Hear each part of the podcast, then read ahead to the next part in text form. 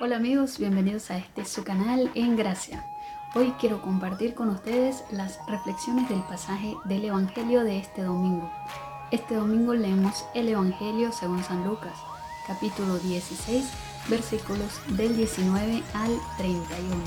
Y en este pasaje del Evangelio leemos la parábola del hombre rico y del pobre Lázaro.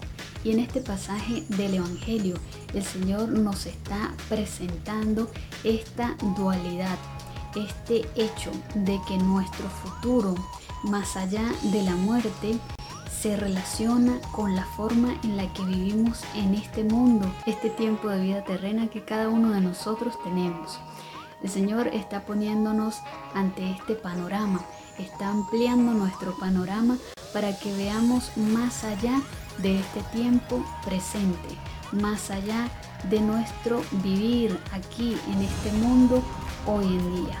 Y el Señor nos hace ver cómo la forma en la que nosotros vivimos nuestra vida, cómo la forma en la que nosotros utilizamos los bienes materiales de este mundo afectarán y decidirán la forma en la que nosotros existiremos más allá de la muerte.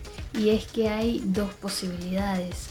O vivimos eternamente con Dios en el cielo o vivimos como este hombre rico que fue a parar en el infierno, es decir, apartado eternamente de Dios.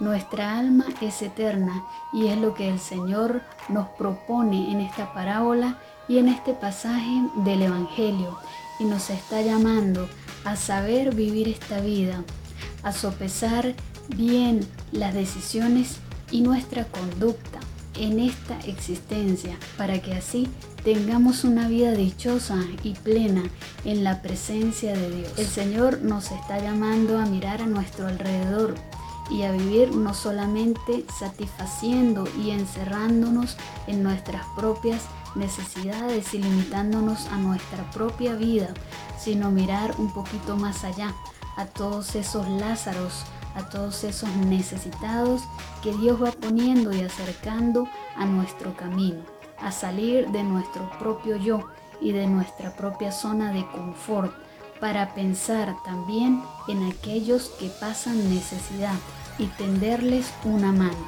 cada quien según sus posibilidades. De eso se trata esta parábola que el Señor nos presenta en este pasaje del Evangelio, de la alegría de compartir, del saber utilizar los bienes terrenos que Él mismo nos concede para alcanzar la plenitud, la dicha eterna, la vida eterna.